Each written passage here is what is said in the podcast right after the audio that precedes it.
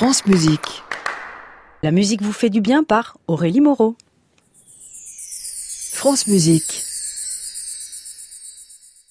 Bonjour Aurélie. Bonjour Gabriel, bonjour à tous. Allez, je vais vous faire travailler un peu ce matin. Gabriel, avez-vous déjà entendu parler de ces personnes qui seraient insensibles au plaisir musical, ces personnes qui n'éprouvent pas les mêmes sensations que celles que nous éprouvons, vous et moi, lorsque nous écoutons un opéra de Mozart, une sonate de Beethoven ou encore une symphonie de Schubert? Ça marche aussi pour toutes sortes de musique Ça marche pour toutes sortes de musique, oui. Eh bien non, effectivement, je connais pas de personnes à ce point insensibles. Euh, vous savez, vous, à quoi c'est dû? Alors, plusieurs possibilités. Ce trouble de la perception musicale qu'on appelle amusie, ce trouble pourrait être présent dès la naissance, être dû à une maladie du cerveau ou encore à une lésion cérébrale.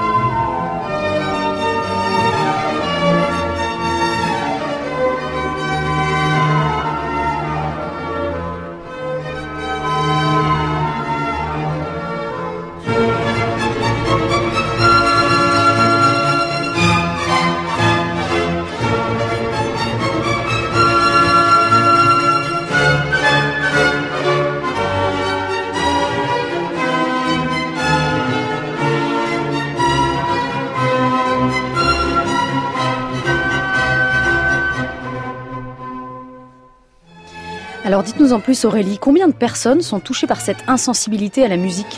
Eh bien l'anomalie qui est l'amusie touche environ 4% de la population. Il s'agit d'un déficit de perception musicale qui n'est pas une question d'intelligence mais plutôt une forme de surdité même si il faut savoir que l'appareil auditif des personnes à musique est parfaitement intact. Pour vous donner un petit exemple, on sait que le révolutionnaire Che Guevara ne percevait pas les rythmes et qu'il lui arrivait de danser le mambo alors que l'orchestre jouait un tango.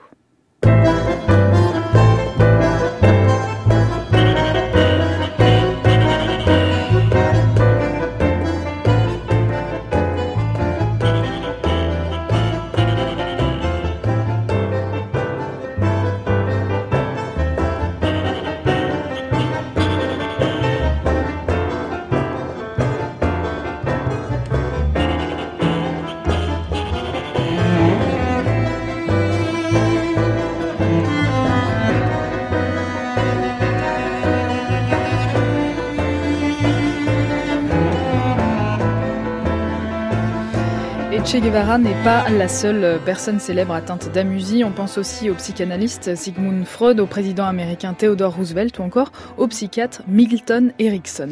Mais comment peut-on savoir que l'on est atteint d'amusie, Aurélie? Alors, bonne question. Et pour y répondre, la neuropsychologue et co-directrice du laboratoire international de recherche sur le cerveau, la musique et le son, Isabelle Peretz et son équipe, ont mis au point des tests permettant de diagnostiquer l'amusie. Ces tests évaluent différents aspects musicaux tels que les réactions d'une personne au contour d'une mélodie. En gros, est-ce que la mélodie monte ou descend?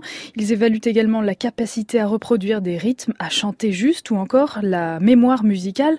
Par exemple, nous savons que pour un sujet à musique, il est difficile de déterminer si deux mélodies entendues l'une après l'autre sont identiques. Difficile, voire quasi impossible de distinguer si une note est plus aiguë ou plus grave qu'une autre note. Pour résumer, qu'une personne chante faux et pas en rythme leur est totalement indifférent.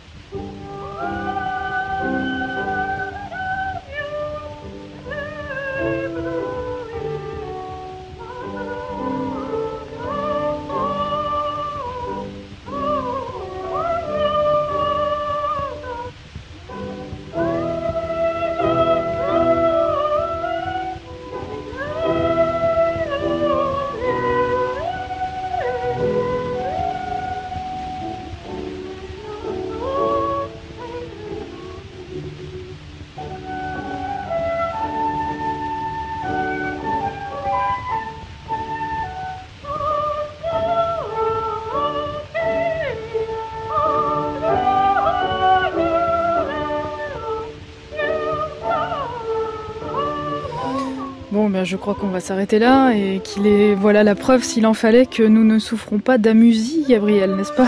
Effectivement, c'est difficilement supportable. Euh, mais alors, que se passe-t-il dans le cerveau de ces personnes atteintes d'amusie? Avant de vous répondre, euh, je voulais vous signaler qu'il existe un test très sérieux pour savoir si vous êtes atteint ou non d'amusie. Ce test est disponible sur le site du Laboratoire international de recherche sur le cerveau. Un test conçu par le laboratoire d'Isabelle Peretz, euh, dont vous trouverez le lien sur la page de la chronique La musique vous fait du bien sur le site France Musique et pour répondre à votre question, Gabriel, que se passe-t-il dans le cerveau des personnes atteintes d'amusie? Eh Bien, cette réponse, on la trouve dans un article publié dans la revue Médecine des Arts, article dans lequel le docteur André Arcier explique que l'amusie serait un excès de matière grise. Selon lui, les amusiques ont, au niveau du cortex frontal inférieur, un excès de matière grise accompagné d'un déficit en matière blanche. Et suite à ces constats, la conclusion du docteur est que l'amusie serait due à un dysfonctionnement de la communication entre le cortex auditif et le cortex frontal. Voilà. Ok, tout ça ne me parle pas beaucoup. Je vais peut-être réécouter cette chronique d'ailleurs sur francemusique.fr. Existe-t-il un remède pour venir en aide à ces personnes? Alors on pense sérieusement à la rééducation qui a quelque peu fait ses preuves, mais pour le moment pas de remède miracle. Après, je tiens quand même à vous rappeler que ce phénomène reste marginal. D'ailleurs, la chercheuse canadienne Isabelle Peretz, dans son ouvrage Apprendre la musique, nous rappelle qu'il ne faut pas confondre amusie et chant approximatif. Elle explique aussi que 20% des gens chantent faux sans pour autant être à musique, car dans leur cas, il s'agit d'une difficulté motrice à ajuster la hauteur de leur voix. Et sachez également que cette indifférence à la musique n'empêche pas, dans la majeure partie des cas, d'apprécier la musique. Nous allons donc terminer cette chronique comme nous l'avons commencé, c'est-à-dire en écoutant la musique de Franz Schubert. Est-ce que vous êtes prête, Gabrielle ah, Mais moi, pour Schubert, je suis toujours prête.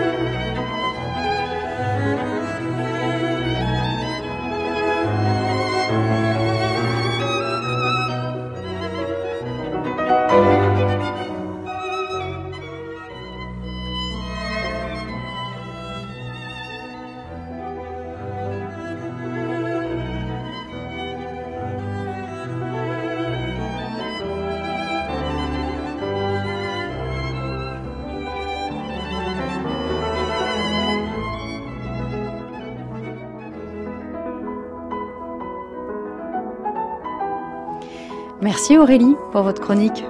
On va réécouter sur le site francemusique.fr et je vous dis à demain 14h évidemment pour euh, le meilleur des concerts de Radio France. À samedi prochain. À samedi prochain.